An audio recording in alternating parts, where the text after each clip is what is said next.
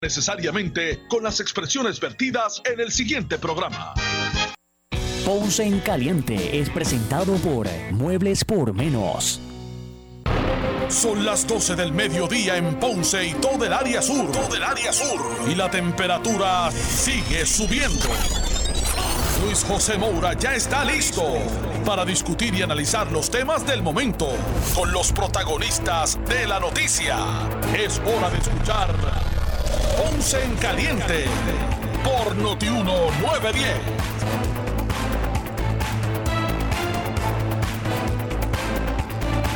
Bueno, saludos a todos y muy buenas tardes. Bienvenidos, soy Luis José Moura. Esto es Ponce en Caliente. Usted me escucha por aquí por Noti1 de lunes a viernes a las 12 del mediodía analizando los temas de interés general en Puerto Rico, siempre relacionando los mismos con nuestra región. Así que bienvenidos todos a este espacio de Ponce en Caliente. Hoy es lunes 10 de mayo del año 2021. Así que gracias a todos por acompañarnos en esta edición de hoy. Buen provecho a los que están almorzando en este momento, o los que así, o los que se disponen así a hacerlo. Así que gracias como siempre a todos por acompañarnos. Hoy, entre otras cosas, eh, hay varios temas que están ocupando el análisis público. El, asunto de la violencia en Puerto Rico sigue dando, eh, creando indignación, eh, específicamente la violencia doméstica. Eh, siguen, bueno, desde, el fin de semana pasado para acá, bueno, no este, del anterior, para acá continúa la proliferación de casos radicados en los tribunales contra personas, hombres y mujeres, por casos de violencia doméstica. Ahora vimos el caso de esta mujer que asesinó a machetazos a su, a su pareja, obviamente los casos de Keishla y de Andrea y de otros que otras mujeres que han sido eh, víctimas de violencia doméstica en estas pasadas dos semanas, pues continúa generando preocupación, no es para menos. Tenemos un problema de violencia en el país que, es preocupante, que eh, sigue afectando y, y,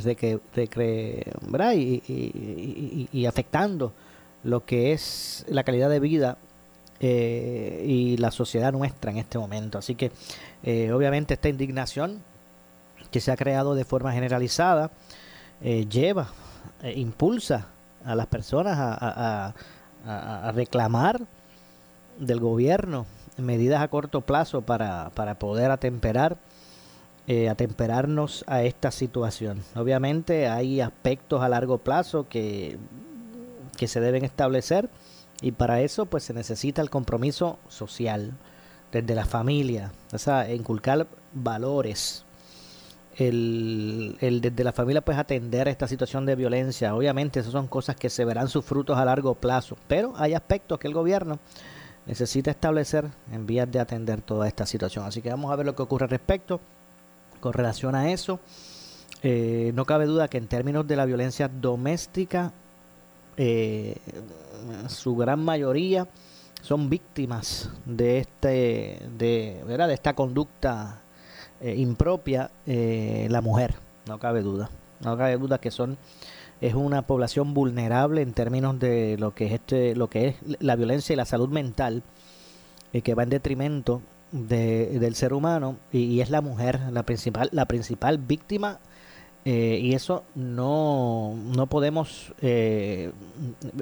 esconderlo bajo bajo bajo la alfombra no cabe duda que la población más vulnerable en términos de lo que es la violencia doméstica es la mujer. La gran mayoría de los casos apuntan a eso. Claro que hay que establecer que la violencia es violencia y es repudiable a todos los niveles, sea hombre, sea mujer. No cabe duda. Son miles y miles de hombres que son asesinados eh, por otras razones que no es violencia doméstica. Sí, hay casos, pero no es la norma. Hay que, hay que hablarlo así de forma clara. Son muchos más los hombres que asesinan, pero son porque están involucrados en, en el narcotráfico, que es la mayor, el móvil mayor de los asesinatos en Puerto Rico. El narcotráfico, algún robo, eso sí. Pero en términos de violencia doméstica, eh, eh, la mujer es la más vulnerable y eso no se puede eh, tapar con la mano. Pues hay que atender lo que es la violencia en general, el, quitarle la vida a una persona, sea hombre o mujer, es del mismo modo y a los mismos términos reprobables. No es porque uno no duele más que otro, no. Están al mismo nivel. Y hay que verlo de esa forma. Obviamente hay casos que hemos visto recientemente dramáticos que captaron la, atención total de todos.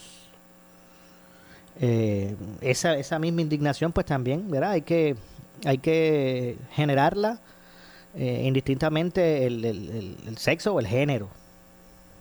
Es obvio. Pero con esto no se puede ni justificar ni, ni, ni, eh, perder la perspectiva que en términos de la violencia doméstica en este país, la mujer es la más vulnerable. Del mismo modo, miren, miren cómo yo lo veo, del mismo modo que aquí en Puerto Rico, con la amenaza de la pandemia que ha amenazado nuestra sociedad propia, ¿verdad? Directa, eh, porque el COVID mata. Se identificó en un momento dado que la población, en un momento dado, las cosas han cambiado, pero en un momento dado, a principio de la pandemia, se identificó que la población de 65 años en adelante era la más vulnerable. Todos los días recibimos las, recibíamos las estadísticas y el 90-95%, y sabe Dios un poquito más, de los muertos los fallecidos eran personas de 65 años o más. Cuando eso se identificó, que los que estaban muriendo a diario, 9 de cada 10 personas que morían eran de, de, de las edades de 65 plus, hacia arriba. ¿Qué se hizo de inmediato? Se paralizó la vacunación abierta. Se, se pasó a vacunar única y exclusivamente a las personas de ese sector, que era el vulnerable. Y bien hecho, si eran los que estaban muriendo. Y eso no significó ningún discrimen contra ningún otro sector. Lo que pasa es que se establecieron unas prioridades. En ese momento eran las personas adultas, mayores, 65 más, que estaban muriendo y se determinó no se vacuna más nadie que no sean los de esas edades. Y eh, obviamente hacía lógica si eran las personas vulnerables que estaban muriendo. No se podían dejar sin atender eso. Era una prioridad en ese momento. Y eso no representó discrimen para nadie. A la medida que eso se fue resolviendo, que se fue atendiendo y vacunando a la gran parte de esa población, se fueron entonces eh, añadiendo otros, otros sectores poblacionales que también eran, vulnerables. Se empezó a reducir la edad o se incluyó a las personas con unas condiciones eh, crónicas y poco a poco se fue ampliando el, el universo de personas eh, autorizadas a vacunarse hasta el punto que estamos hoy, que es de cualquier persona de 16 años o más, indistintamente tenga o no algún cuadro médico. Y eso en aquel momento no representó ningún discrimen para las personas. Simplemente es una forma de atender la realidad que estaba ocurriendo y unas prioridades que había que identificar. Pues eso mismo, señores, aquí, aquí hay que darle atención inmediata a los que son los asesinatos de mujeres en este país, porque son las que están eh, siendo la población más vulnerable en términos de violencia doméstica. Y hay que atenderlo. Hay que buscar legislación que proteja a ese sector vulnerable porque son las que están matando por relaciones sentimentales, por, por cuestiones de celos, por, por violencia doméstica, por... Y es una realidad. Que hay grupos que, que aprovechan estas cosas para adelantar otro tipo de, de, eh, preceptos. Pues, pues sí, eso pasa siempre y en Puerto Rico más que la, la política eh, es el deporte nacional pero no cabe duda que es un asunto que hay que, que hay que atender. O sea, aquí no podemos pensar que, que la muerte de una mujer es más reprochable que la de un hombre. No, aquí la muerte de un ser humano, indistintamente su género o su, su sexo, eh, pues es de igual modo reprochable. Pero aquí hay que vivir, una, aquí hay que atender una realidad. Y es que, by far, ¿verdad? Por mucho, las mujeres las están matando. Dentro de relaciones tóxicas. Y eso es así. No se puede tapar el cielo con la mano. Vuelvo y digo, esto no, no es que se, se, se discrimine a ningún ser humano, pero esa es la realidad. Si hablamos en el caso del narcotráfico, pues ya esos son otros 20 pesos. ¿Por qué? Porque ahí la mayoría de los que mueren son hombres, que son los que están involucrados en ese en el narcotráfico, pero están al margen de la ley. Que se mete en eso, sabe lo que le espera, porque eso está al margen de la ley. Son más los hombres que matan así, y, y ahí está, las estadísticas están. Pero en términos de violencia doméstica, señores, hay una amenaza. Y hay una realidad que hay que atender. Y esperemos que esta, esta indignación que hemos sentido desde los asesinatos, vil, del, del, vil asesinato de Keisla, del vil asesinato de Andrea eh, Ruiz, eh, pues esa indignación que se ha creado no merme. Que sigamos comprometidos con la búsqueda de soluciones y atender ese problema que tenemos al momento. Hoy, por otro lado, la Comisión de Nombramientos para evaluar la designación del licenciado Edan Rivera como secretario del Departamento de Asuntos del Consumidor, eh, pues eh, sesionó para esos efectos. Vamos a escuchar ya mismito la dinámica que hubo de las preguntas y las respuestas de los senadores, miembros de la Comisión de Nombramientos ante este, este, este nombramiento de, de, de Edan Rivera como secretario del Departamento de Asuntos del Consumidor, está ejerciendo en este momento el puesto, pero obviamente está pasando por el proceso de confirmación.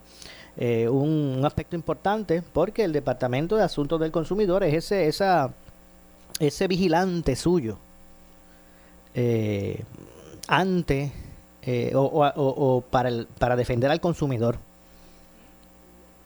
Es importante, obviamente, el desarrollo de, eh, eh, el trabajo que realiza eh, el DACO y obviamente pues trae eh, interés público conocer cuál, cuál, hacia dónde se encamina, ¿verdad?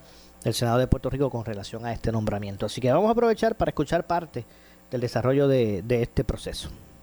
Secretario, recientemente usted informó que el Departamento de Asuntos del Consumidor publicó un primer informe sobre la radiografía de la industria del gas licuado en el país.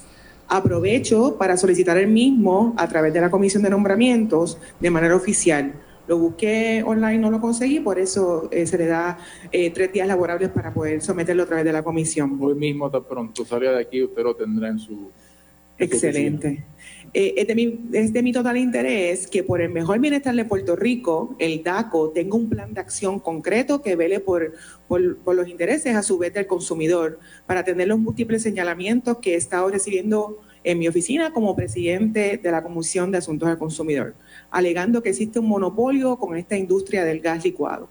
Estas medidas tienen que ser urgentes, ya que tenemos que estar conscientes que el recurso del gas es uno que las familias puertorriqueñas utilizamos en nuestro diario vivir. Ni hablar de lo importante que fue el recurso del gas cuando Puerto Rico quedó devastado por el desastre natural del huracán María. Secretario, sé que mencionó algo en su ponencia, pero ya el DACO tiene un plan puntual sobre este tema. Así es, senadora. varias cosas que es importante destacar sobre ese tema. Nosotros emitimos lo que yo me parece a mí, según mi recuerdo y según el conocimiento que tengo, el primer informe sobre la industria de gas licuado que le da una visión integral al asunto y que lo atiende desde múltiples perspectivas. Y es importante destacar algo. Yo digo que el gas licuado tiene cuatro patitas, es un monstruo de cuatro patitas. Hay unas que nos tocan a DACO, hay otras que Y me explico. Lo primero es que hay una orden de congelación vigente de margen de ganancia bruta que nosotros emitimos del 14 de marzo y que se supone que estas empresas se estén respetando y que no hayan alterado ese margen de ganancia bruto que se congeló. Eso le toca al DACO. Y el DACO ha estado activo desde el día 1.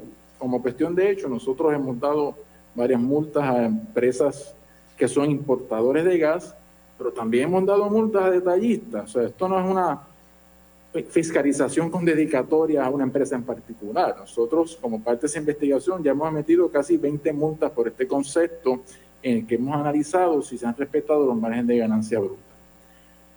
Hay otra patita, por seguir con la metáfora, de que fuera del periodo de emergencia, porque estas son regulaciones que son, por su naturaleza, temporeras, que estarán en vigor mientras dure la pandemia pero sabemos que la pandemia va a acabar en un momento y tiene que haber una solución permanente. Esa es la segunda.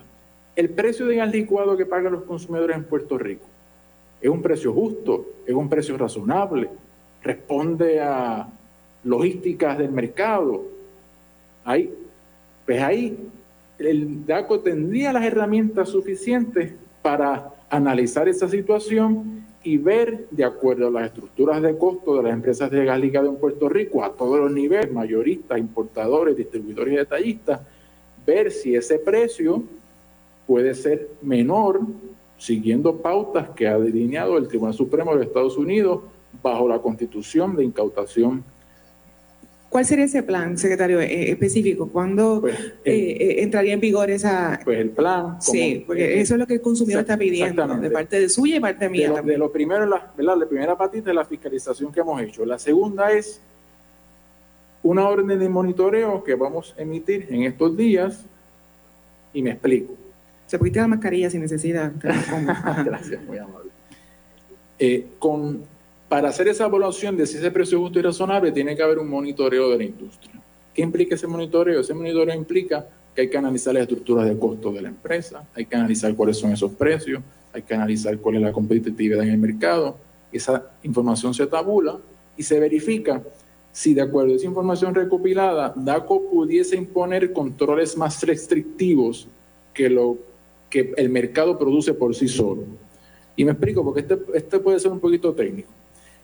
La gasolina, que es otra de las grandes combustibles que nosotros regulamos, se desreguló en 1993 porque los estudios reiterados de DACO en aquel momento reflejaban que el control de precios que DACO podía imponer bajo la constitución de los Estados Unidos era un precio más alto de que el mercado por sí solo producía. Entonces, si DACO imponía un control de precios que cumpliera con las salvaguardas constitucionales, iba a ser más alto que el que el mercado de libre competencia producía y no iba a beneficiar al consumidor. Y por tanto, desde el 93, la industria de gasolina no se regula. Ese es el mismo análisis que nosotros estamos haciendo con el gas licuado. Es ese precio, son esas ganancias de, de margen bruto eh, suficientes en el libre mercado como para nosotros no imponer un control de precios. Ese es el análisis que estamos haciendo y ese es el análisis que esperamos que produzca resultados. Secretario, ¿no sabe por qué no se ha hecho antes o si se hizo antes? ¿Qué cosa? ¿Cómo? Eh, eh, soy insistente porque sé que hay una preocupación y un efecto que, constantemente están reclamando tanto los, comerciantes como los, la familia. Por eso es que le pregunto, eh, hay muchas personas que me llaman, ¿pero cuándo? ¿Pero cuándo? ¿Pero cuándo? Claro. La tercera patita de este plan que nosotros hemos identificado es, ¿hay un monopolio en gas licuado? Eso no lo sabemos. Le toca al Departamento de Justicia hacer la investigación y nosotros servir como adjudicadores imparciales. ¿Y ustedes ya están comunicándose con el Departamento de Justicia o nosotros hemos hecho varios referidos al Departamento de Justicia y no descartamos que realicemos referidos en los próximos meses o las próximas semanas. ¿Y justicia ha contestado algún referido, ha tenido alguna Al momento que nosotros, que nosotros tengamos conocimiento, no ha contestado esos requerimientos que nosotros le hemos cursado. Pero es importante, senadora, que para, para nosotros está importante este tema, que nosotros emitimos una orden administrativa para que todos los casos de monopolio que se presenten ante DACO por parte del Departamento de Justicia se tienen que resolver de forma expedita en el departamento. Y como cuestión de hecho, cuando nosotros llegamos, habían ocho casos de asuntos de monopolio presentados por justicia ante DACO, de los cuales hoy solamente quedan ya tres. O sea que de ocho, tres. Y esa es esa idea de que cualquier caso en el que se plantee o se alegue que existe un monopolio de cualquier industria, sea de gas licuado o sea cualquier otra, se resuelva con prioridad dentro del departamento. me parece a mí que esa orden ya que nosotros emitimos ha rendido fruto.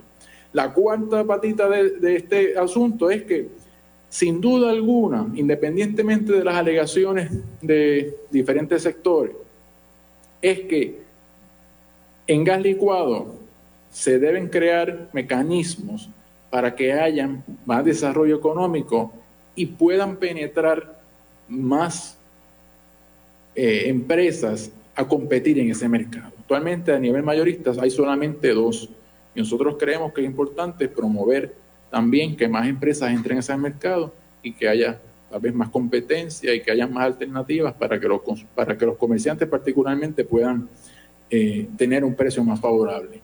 Pero es importante destacar algo, senadores, una preocupación de nosotros, es que yo me reúno con los comerciantes particularmente de que le están cobrando bien alto por el gas licuado.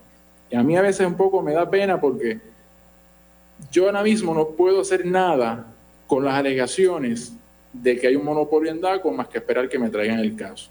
Nosotros como cuestión de hecho que participamos en la vista con el senador Ruiz, que la creación del negociado de competencia, yo lo que dije fue, démelo a nosotros, no crea una agencia independiente, deben el poder a nosotros y nosotros lo atendemos desde el inicio, investigamos y sometemos el caso.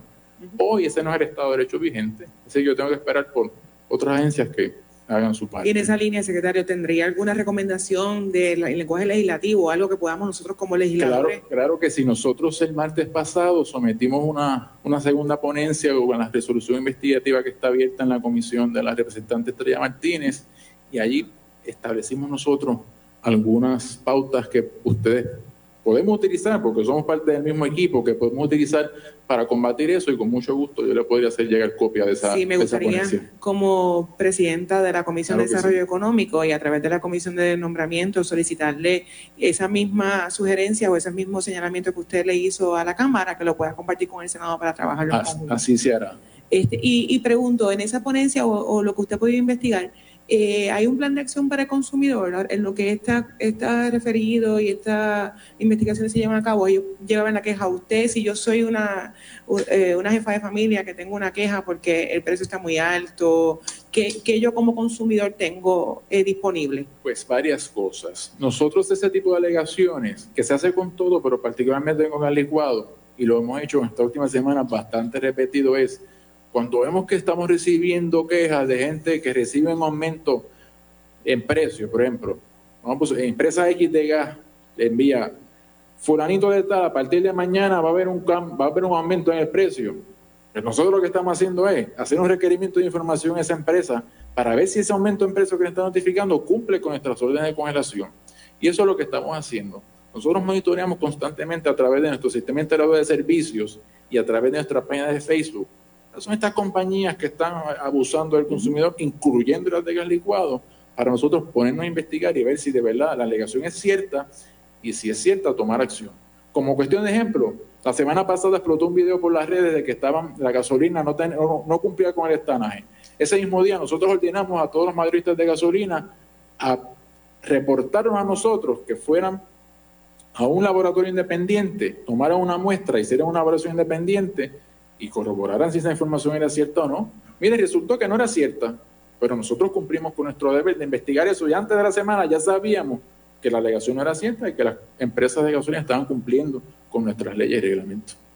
Eh, le pregunto también, mencioné ahorita que había uno, ocho casos de asuntos monopolísticos referidos. Sí.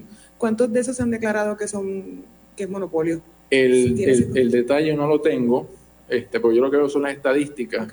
yo yo soy bien cuidadoso en no meterme en los casos, ¿verdad? Porque los jueces administrativos tienen criterio independiente y a mí no me gusta este, que digan que el secretario se está metiendo en los casos que están ante la consideración del DACO, pero este, creo que el, creo no, el sistema nuevo de SIAC, que es el sistema de que nosotros utilizamos por computadora, se le añadió una función adicional para cuando el caso bueno, tengo que hacer la pausa, regresamos de inmediato con más informaciones. Esto es Ponce en Caliente, pausamos y regresamos. En breve le echamos más leña al fuego en Ponce en Caliente por Notiuno 910. Yo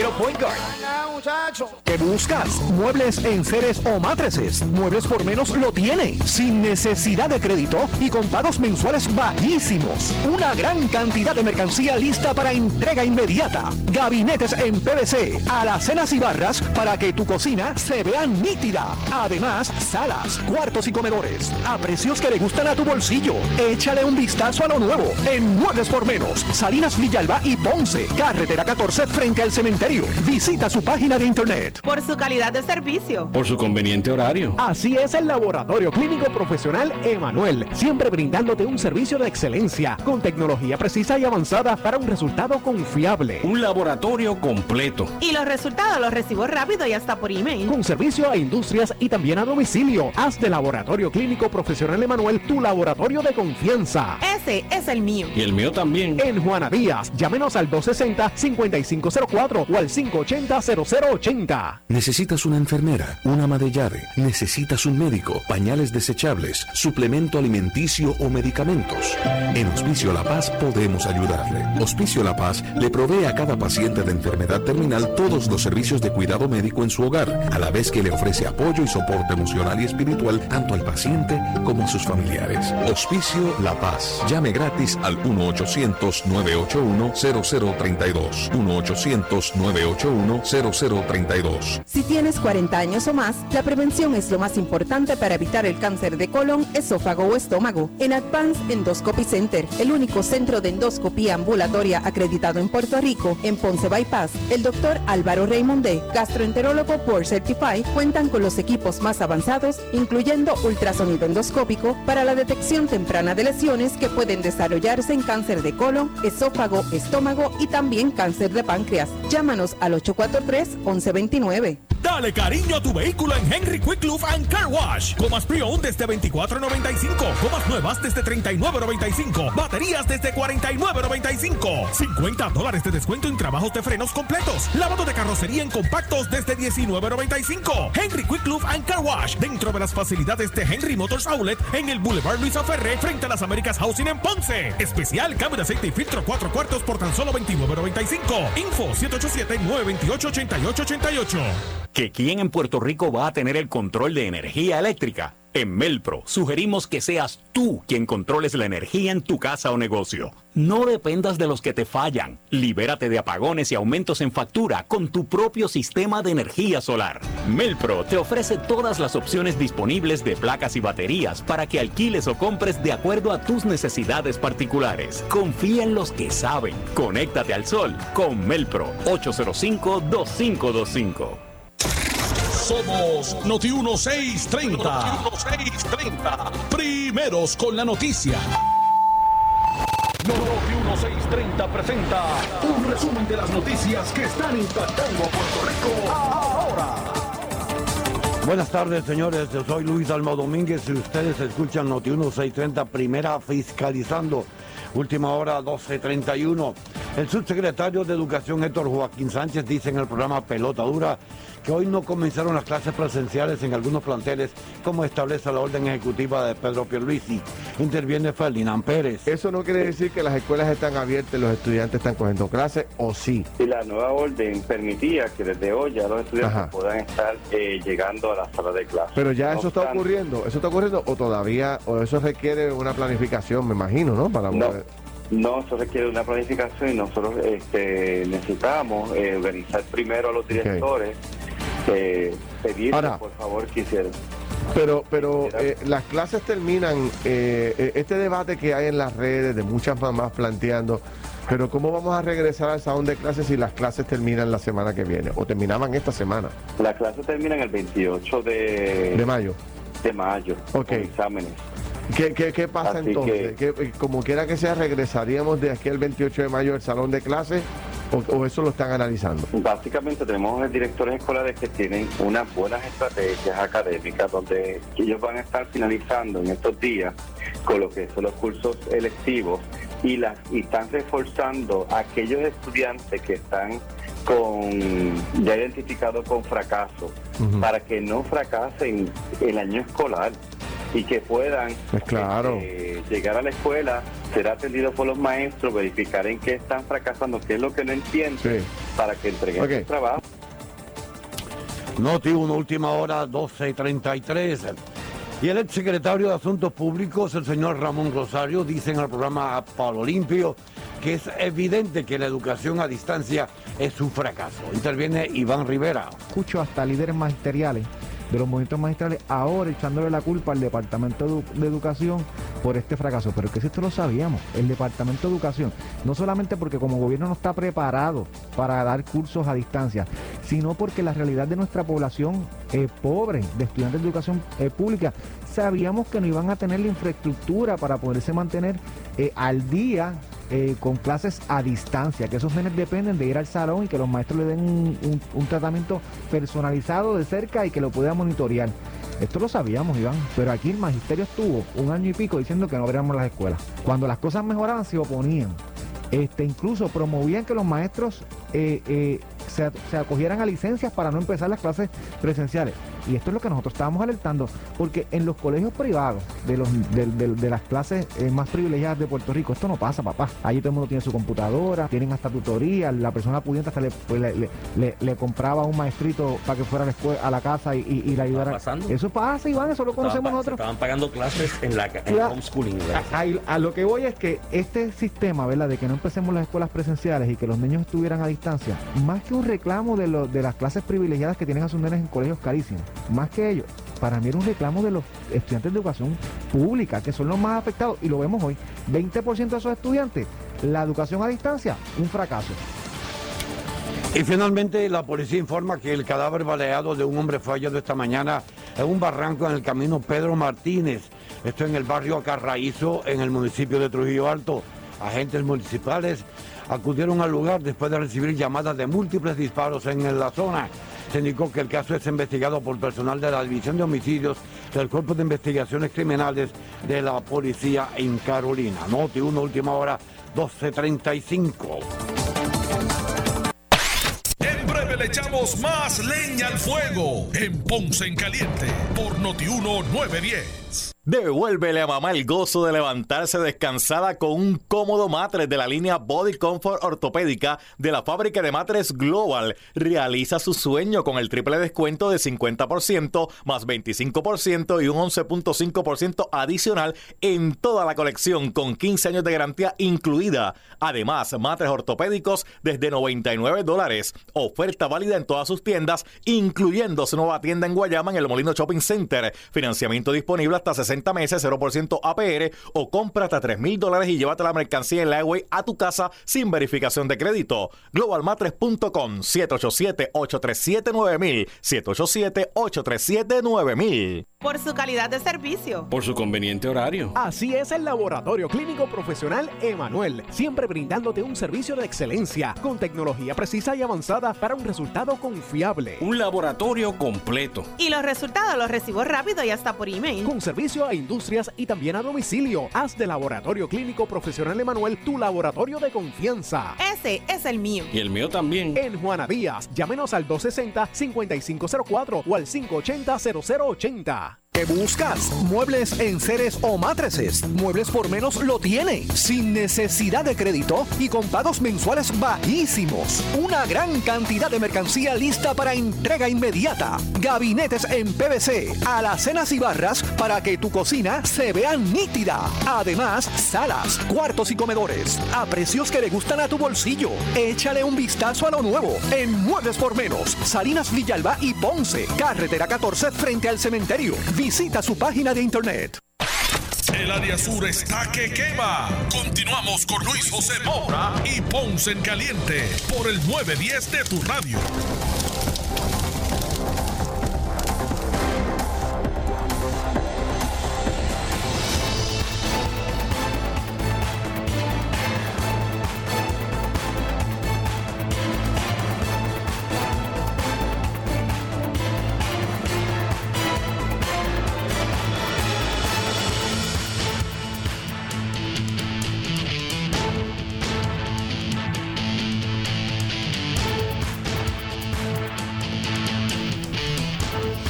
Bueno, estamos de regreso. Soy Luis José Moura. Esto es Ponce en Caliente. Usted me escucha de lunes a viernes, de 12 a 1 de la tarde, por aquí por Noti1, analizando los temas de interés general en Puerto Rico, siempre relacionando los mismos con nuestra región. Así que vamos a regresar en este otro este segmento.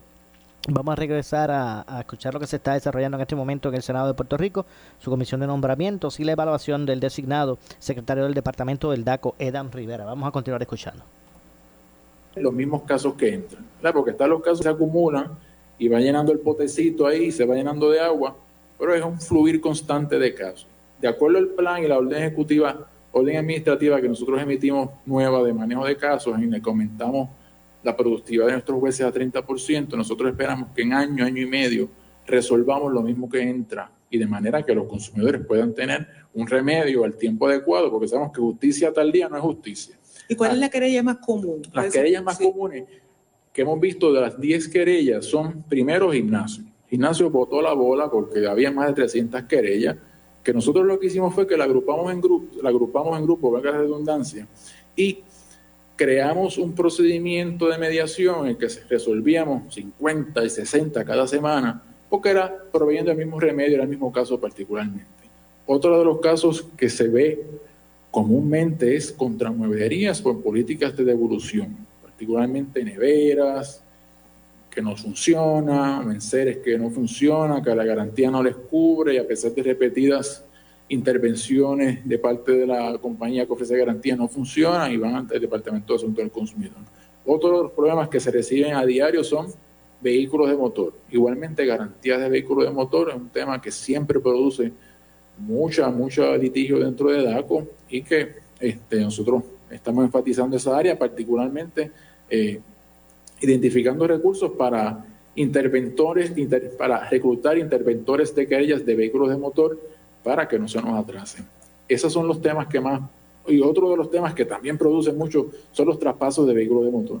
Compran el dealer, el dealer nunca hace la gestión, vienen a DACO, y DACO emite una resolución, resolución sumaria y para que se inscriba ese vehículo a la persona que se le compró. Esos son los casos que más... Voy a hacer una última pregunta mientras estamos recibiendo su contestación. Bueno, última pregunta de mi parte por ahora, porque siempre es una pregunta, para luego pasar la presidencia incidental al senador Zaragoza. Eh, hay una queja constante por parte de los consumidores con respecto al aumento casi mensual de los precios de los productos. ¿Qué medidas se ha tomado para proteger al consumidor con respecto a este asunto que es un reclamo constante y a qué se deben estos aumentos? Pues los aumentos pueden responder a varias cosas de acuerdo al producto que nos estemos refiriendo. Combustibles es un caso particular porque los combustibles, el precio de los combustibles responden particularmente a los mercados de referencia. La gasolina, el precio cambia diariamente y pues de acuerdo, si el mercado de referencia aumenta, pues aumenta el precio de esos combustibles. Pero en el caso de alimentos, sabemos que la pandemia ha tenido un impacto también en toda la cadena de distribución a nivel mundial y que ese disloque ha creado unos costos mayores para ciertas empresas que se traspasan eventualmente al consumidor. Lo importante es que ha hecho DACO. DACO no solamente ha mantenido en vigor las órdenes de congelación de los productos y artículos de primera necesidad, sino que ha enfatizado esa fiscalización, yo creo, como nunca antes, a tal nivel de que una eh, asociación nos tildó de abusivo y que estábamos abusando con los comerciantes, pero realmente es que arreciamos la fiscalización para asegurar de que todos eh, estos comerciantes están cumpliendo con nuestra orden de congelación, que hemos celebrado, hemos visitado más de 200 comercios en cuatro meses y hemos repartido más de 50 multas por este concepto de empresas que habían aumentado los precios injustificadamente, porque si las empresas pueden aumentar los precios siempre y cuando, siempre y cuando no aumenten el margen de ganancia bruta que tenían congelado el 14 de marzo del 2020. Ah, si aumentaron el precio y aumentaron su margen de ganancia bruta porque no tenían justificación, a esos se les ha multado. Muy bien, muchas gracias, secretario. Para récord, el senador Zaragoza asumiendo la presidencia incidental de la comisión, voy a consumir mi turno de preguntas. Para beneficio de los compañeros. me voy a autoimponer el límite de cinco minutos porque ustedes saben que soy capaz de hacer preguntas por dos horas. Y hay sesión, así que... Secretario, un poco en la línea de, de como comenzó la compañera Jau, yo me vine a enterar que había alguien designado para DACO la semana pasada. O sea, yo no, no en ese sentido, diferente a otros secretarios, pero a los cuales tengo un expediente en mi oficina de ataques y, y- y enemigos y demás, para usted no tengo nada, ¿verdad? Ni bueno ni malo, así que eso es bueno. Eh, eh, eh, eh, el hecho de que no supiera nada de usted, pues tampoco es malo, porque usted está siendo considerado para secretario, no para influencer, ¿verdad? Así que, pero arranco preguntando, preguntándole lo siguiente. Abstrayéndose un momento de, su posición, ¿cuál es su, su opinión de cómo el país ve a DACO? O sea, ¿cuál es la...? Pues varias cosas, senador. Eh, DACO tuvo varios momentos de gloria, por decirlo así, en el pasado. En los 90, con el secretario Tony Alicea, yo creo que se le pregunta a cualquiera quién fue el mejor secretario del DACO, dicen que fue Tony, pa- particularmente si fue empleado de la agencia. Y sí, por supuesto, tuvo otro momento de gloria bajo Alejandro García Padilla, que ¿verdad? fue muy, eh, muy conocido. Pero sí, la, la- la imagen de la agencia, sea por las razones que sean, eh, está un poco lacerada. Sí, se lo menciono porque en el contexto del tema de la definición de servicios esenciales en diferentes foros, casi siempre cuando se, se tira a, la mesa una lista de las agencias para picarle el pescuezo, DACO está en esa lista. Este, Y yo estoy to- en total desacuerdo, senador. Me parece a mí que DACO es una de las agencias más importantes del gobierno de Puerto Rico. Creo que es única en el ordenamiento de todos los Estados Unidos y me atrevería a decir que es única, yo creo en las Américas por lo menos, ¿no? Que hay una agencia que se dedique a defender al consumidor a nivel de gabinete con las facultades y poderes que tiene DACO, eso no existe en ninguna parte. Me parece a mí también que el hecho de asignar o crear otras oficinas que atiendan asuntos parecidos sí ha debilitado un poco la imagen de la agencia y ha debilitado también su fuerza fiscalizadora. Pero me parece a mí que lo que deberíamos hacer es lo contrario, es enfatizar el trabajo que hace DACO, darle más garra, darle más poderes y que DACO vuelva a retomar esa senda de fiscalizadora eh, bastante frecuente y bastante... No, no, oiga, yo, yo reconozco, bueno, puedo, puedo entender su planteamiento de la importancia que tiene dentro de la estructura gubernamental, pero también hay que reconocer como jefe de la agencia esa brecha que hay, ¿verdad? Entre cómo uno se ve y cómo lo ven a uno. Claro. Este, le, le pregunto, vi en su ponencia, ahí tiene 136 empleados, ¿de esos cuántos son de confianza? De esos, como 10 son de confianza. Ok. En casi todas las agencias del gobierno de Puerto Rico se ha notado en los pasados años una tendencia a, a reducir los empleados. Yo me imagino que si yo le pregunto cuántos empleados tenía la agencia hace 10 o 15 años, podría ser 200. 430 y pico. Eso es eh, generalizado, pero también es generalizado eh, el hecho de que concurrente con esa baja ha habido un aumento en contrataciones. Y no la contratación típica de, eh, que se daba hace muchos años de, de servicios que tienen algún grado de especialidad que, que la agencia no cuenta, ¿verdad? Por ejemplo, aquí la secretaria del DITOP dijo que mucha de la gente que nos atiende en los counters, en los sescos, son contratistas. O sea, no es que proveen un servicio exótico y Claro. sofisticado. La gente que te atiende en el counter.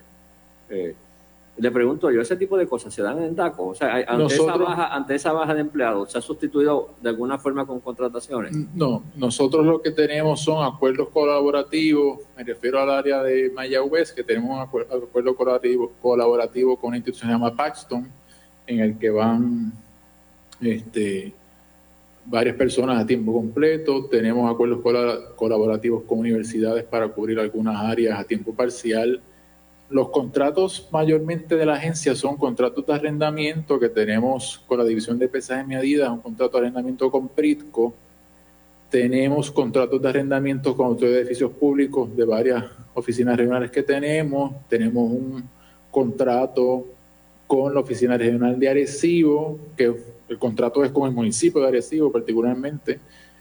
Tenemos contratos de turnos PR para atenderla y tenemos contratos con renovaciones online, que es que a través, el sistema a través del cual se tramitan todas las licencias que nosotros otorgamos, que son alrededor de 22, eh, pero con ese tipo de contrataciones para cubrir vacantes tenemos por empleados por ley 52, empleados transitorios, pero contratos para cubrir ese tipo de situación que usted plantea, no. Funciones que típicamente le puede hacer un empleado. Claro, al revés, al revés, senador, yo diría que a veces en DACO particularmente se da este fenómeno de que los empleados se retira un empleado que hacía tal cosa, lo asume otro empleado y un empleado puede tener cuatro, cinco, seis sombreros y lo hace muy gustosamente, a veces yo no sé ni cómo. Este, en área de administración, particularmente lo que es presupuesto, finanzas, que son ya de por sí complejísimos, está bajo una sola persona. El área de recaudaciones es la misma persona que hacía las cartas y hacía mil cosas, está Eduardo por ahí y lo hacen, lo hacen con, mucho gusto y con mucho placer, ¿no? Y, la, economista también de la División de Estudios Económicos, según se fueron retirando las personas, siguió asumiendo funciones. Y yo creo que en DACO, yo, me atrevería a decir que casi todos tenemos varios sombreros, ¿no? Empezando por el secretario, que se pone el sombrero de inspector cuando hay que ponerse el sombrero de inspector, el sombrero de abogado litigante también. Yo, yo creo que es una de las cosas bonitas de la agencia que no, los empleados nunca dicen que no, se asignan funciones y con mucho gusto lo hacen. Yo creo que eso ha permitido que a pesar de decir la misma considerable en empleomanía dentro del departamento, DACO pueda seguir funcionando y pueda seguir ofreciendo su servicio. Muchas gracias por sus contestaciones, señor secretario. Paso el turno, de, reconozco al compañero Gregorio Matías, que acaba de unirse a los trabajos, y reconozco el turno de preguntas al compañero William Villafañe. Buenos días. Bueno, tengo que hacer una pausa, regresamos con más. Esto es Ponce en Caliente.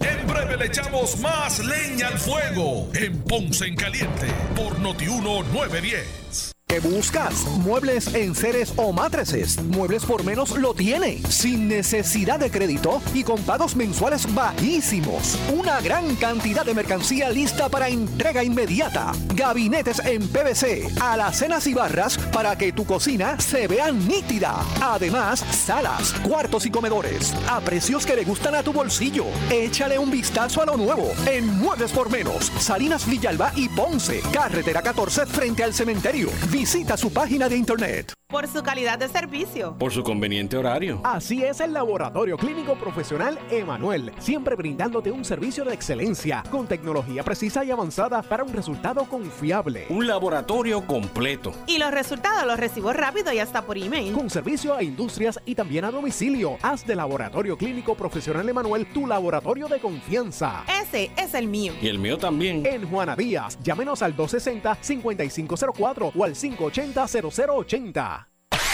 El área sur está que quema. Continuamos con Luis José Moura y Ponce en Caliente por el 910 de tu radio.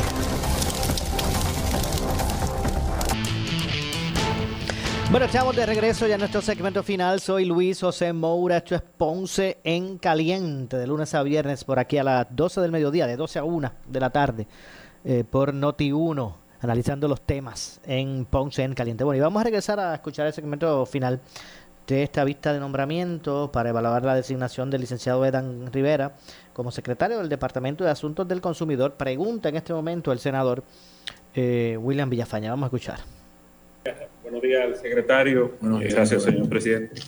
Eh, secretario, el, el, discrimen comercial en Puerto Rico es un asunto que eh, afecta a cientos de miles de consumidores que cada vez más están eh, haciendo compras a través de, de, los medios cibernéticos. Y entonces, en el caso de Puerto Rico, vemos eh, situaciones donde eh, los costos, por ejemplo, de franqueo son exorbitantes cuando se realiza una compra y versus jurisdicciones como Alaska y Hawái pues en esos casos a veces no se les cobra y, y entonces el, el consumidor puertorriqueño está pagando por eso. Eh, sabemos, ¿verdad?, que hay eh, una jurisdicción y un campo ocupado eh, federal, pero ¿qué podemos hacer de parte del Departamento de Asuntos del Consumidor para abogar por, por los derechos de estos consumidores? Así es, senador. Esos son los temas, yo pienso, más interesantes de la agencia y más complejos. La agencia desde el 2010, si mal no recuerdo, tiene como política pública no tolerar ese tipo de crimen comercial.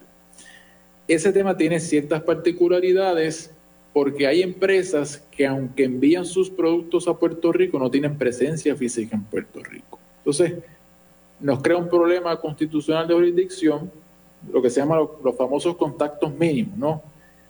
Para nosotros tener jurisdicción sobre la persona, esas empresas tienen que tener contactos mínimos. Nosotros lo que estamos planeando es identificar de esas empresas que venden muchos artefactos en Puerto Rico, cuáles son las que tienen contactos mínimos y nosotros poder tomar acciones contra ellas cuando violen reglamentación nuestra. Por ejemplo, la multa que dimos el fin de semana fue a una empresa particularmente por lo que estaba anunciando por internet, que no era cierto, que estaba prometiendo a los consumidores que te iban a tener sus mercancías en un par de semanas cuando se tardan a veces tres, cuatro meses. Y ese es el tipo de estrategias que vamos a seguir utilizando. ¿Cuáles son esas empresas que venden productos en Puerto Rico, tienen contactos mínimos y están incurriendo ese tipo, en ese tipo de crimen comercial para nosotros poder llamarle la atención y multarlo de ser necesario? Claro que sí, es un tema que está en nuestro radar, que nos preocupa y que vamos a trabajar arduamente. Muchas gracias, no tengo más preguntas. Gracias, senador. Muchas gracias, senador Villafañe. El turno de preguntas para el compañero Ramón Ruiz Nieves. Muchas gracias, señor presidente. Buenas, buenos días, secretario. Buenos gracias días, por estar senador. disponible aquí con nosotros. Eh, secretario, partiendo de lo que el compañero Villafañe menciona, el asunto de que ha proliferado en Puerto Rico a pasos de gigante las llamadas eh, ventas por Internet, y mencionando lo que él trae, en el caso de las reclamaciones que incumplieran o las garantías, ¿qué papel juega DACO aquí? Si juega algún papel referente a esas compras que se hacen por Internet. Bueno, eh, siguiendo el, tema particular, el, hecho de que sea por internet no significa que DACO no pueda hacer nada, pero tampoco es garantía de que DACO pueda hacer algo, me explico. Si la compañía tiene contactos mínimos en Puerto Rico, y contactos mínimos me refiero que si tiene alguna, si esa línea de comercio con Puerto Rico es lo suficientemente robusta para que DACO pueda asumir jurisdicción sobre la persona y ejercer sus facultades y poderes que la ley le otorga. Si tiene eso, si cumple, si esa empresa, aunque no tiene presencia en Puerto Rico, cumple con esos estándares, nosotros tenemos jurisdicción y cualquier persona que se sienta agraviada, sea por la razón que sea, puede ser, por ejemplo, una de las cosas que hemos investigado, las políticas de devoluciones que ponen en sus páginas de internet. ¿Realmente cumplen con lo establecido en DACO? ¿Es clara y adecuada? ¿Le está proveyendo los mecanismos que la ley de nosotros provee, que es que pueden devolver el bien si es defectuoso o no cumple con las, con las representaciones que se hicieron? Si esa compañía tiene contactos mínimos, no por el mero hecho de que se anuncie en internet, no significa que nosotros podamos hacer algo y sí, los consumidores pueden acudir a DACO, presentar una querella y nosotros resolverla. El otro asunto referente a que tenemos cerca de 136 empleados que está corriendo DACO y está la ley 80 corriendo por ahí si se logra la vigencia. ¿Cuál es el plan de acción suyo? ¿Cuántos empleados se van y qué vamos a hacer ante el asunto de que en vez de tener un comercio decreciente hemos tenido un comercio en crecimiento? Y con 136 personas, ¿cómo nosotros vamos a seguir corriendo la responsabilidad de DACO ante el consumidor? Primer punto. Segundo punto para nosotros. eh, Usted sabe que en un momento dado aquí se levantó una campaña con los llamados chopper, que cuando iba al consumidor y llegaba a la tienda, el artículo dice que no se había, que se había agotado, no había la sustitución del, del- del- del artículo, y por consiguiente se ven unas campañas en la televisión que cuando uno mira no es la realidad. ¿Qué intervención tienen ustedes sobre este particular, sobre el asunto que tiene que ver con la ley 80? Y más aún, usted mencionaba ahorita, a pregunta de la presidencia, nosotros radicamos un proyecto para crear el negociado de conveniencia. Estuvo con nosotros y lo acaba de mencionar ahí que favorece ese proyecto menciona de las ocho querellas. Lamentablemente se nos ha acabado el tiempo. Yo regreso mañana con más a las 12 del mediodía aquí en Noti1 en Ponce en Caliente. Pero soy Luis José Moura que se despide, pero usted, amigo, amiga que me escucha, eh, no se retire que tras la pausa ante la justicia. Ponce en Caliente fue traído a ustedes por Muebles por Menos. Escuchas WPRP 910, Noti1 Ponce. Noti 1 no se solidariza necesariamente con las expresiones vertidas en el siguiente programa.